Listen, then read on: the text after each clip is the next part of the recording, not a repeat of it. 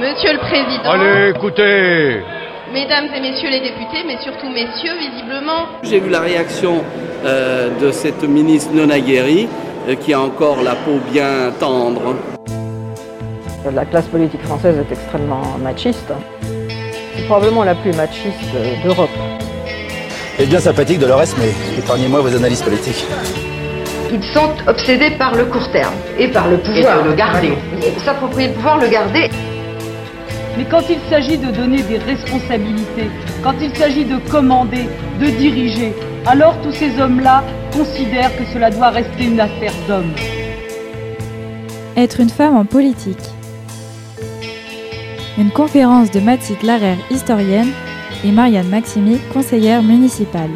Nous sommes avec euh, Mathilde Larère, historienne, et euh, Marianne Maximi, donc conseillère municipale à Clermont-Ferrand. Donc, première question qui m'est venue, c'était donc vous avez parlé femmes et classe populaire.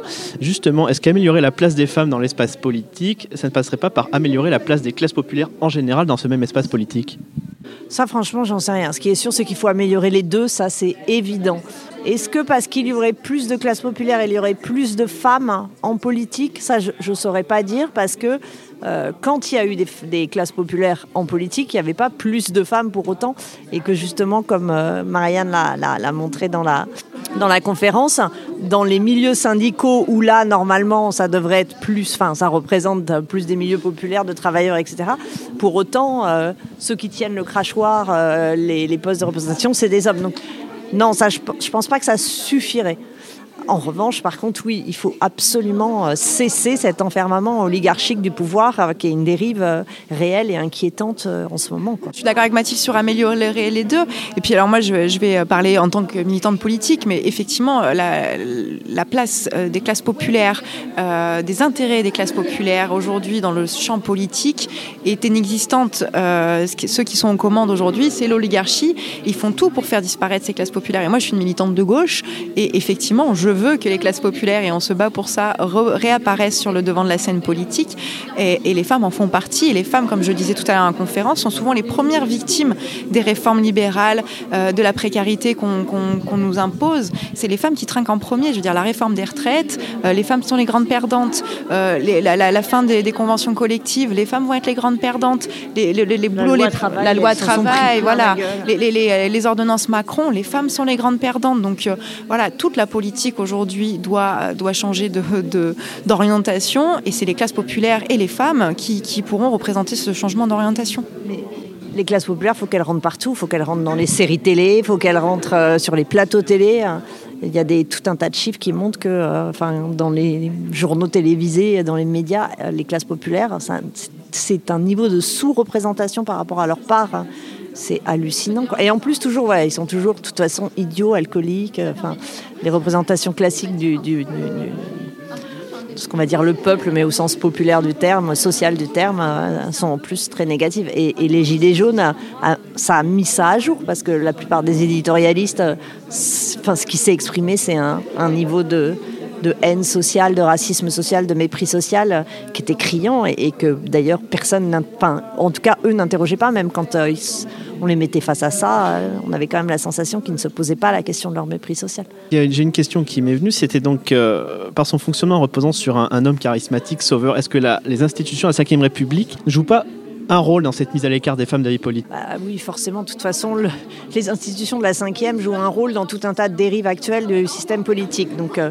mais celui-là en étant un parmi les autres, sachant que euh, cette présidentialisation de la Ve République a quand même des origines historiques euh, qui sont un mix du bonapartisme et du monarchisme, qui dans les deux cas ont été des moments d'effacement des femmes très nets. Donc c'est absolument pas surprenant que la figure là où les choses. C'est vrai que quand on voit les différentes, enfin, les endroits où il y a eu plus de femmes politiques, hein, c'est plus euh, Premier ministre, présidente du Conseil, enfin, dans d'autres, dans d'autres espaces.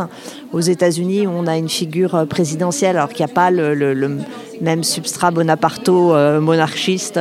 Euh, reste que ce qui domine, c'est les hommes. Pour vous donner un exemple, quand on rentre à l'Assemblée nationale, il n'y a que des portraits d'hommes, parce que c'est tous les anciens députés, donc on est environné d'hommes blancs. Et euh, les, seules, euh, les seules femmes qui sont représentées sont des allégories toujours pareil, hein, super, Marianne, merci. Ou alors, et ça c'est la mieux, je trouve, quand on va dans le salon de, de droite, parce qu'il y a le salon de gauche qui est le salon de la Croix, et le salon de droite où se réunissent les députés de droite. Hein. Euh, je ne sais plus comment il s'appelle, parce qu'évidemment, moi je connais que le salon de gauche.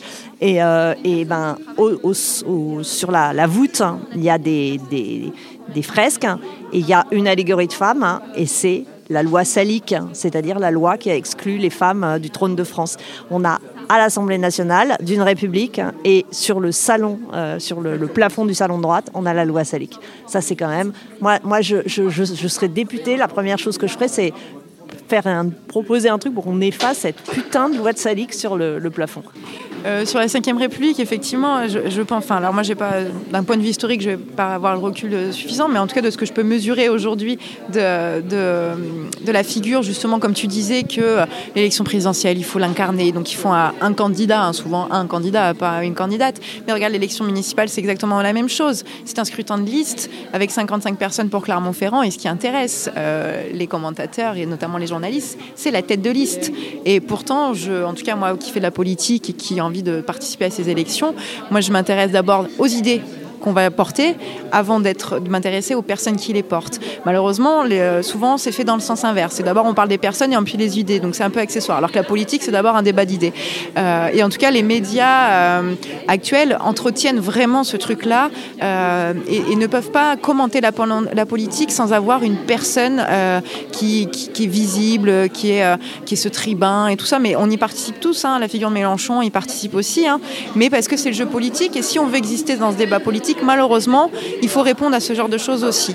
Donc euh, voilà, c'est un équilibre entre euh, dans la critique et en même temps bah, jouer le jeu un petit peu de tout ça et réussir bah, et faire passer des idées euh, qui changent les choses. Et effectivement, nous on milite, enfin en tout cas moi mon organisation milite pour une sixième république qui sortirait de, ce système très très patriarcal de la cinquième république aujourd'hui.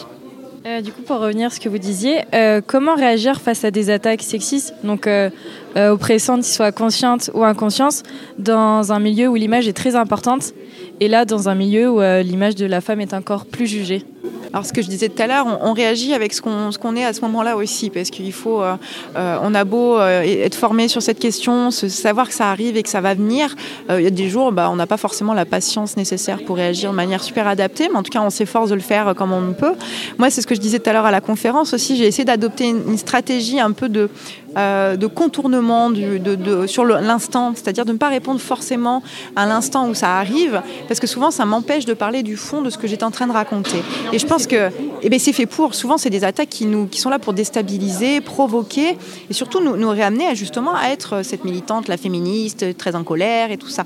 Euh, j'assume être une militante féministe, j'ai aucun problème avec ça. Par contre, euh, je ne suis pas que ça, et quand je, siège par exemple dans une instance pour laquelle j'ai été élue, j'estime que ma parole, elle compte autant et que je ne suis pas forcée de répondre aux attaques et aux provocations. Par contre, je le fais souvent après, en face à face. Et après, bah, ça dépend du niveau de conscience des personnes à qui je m'adresse.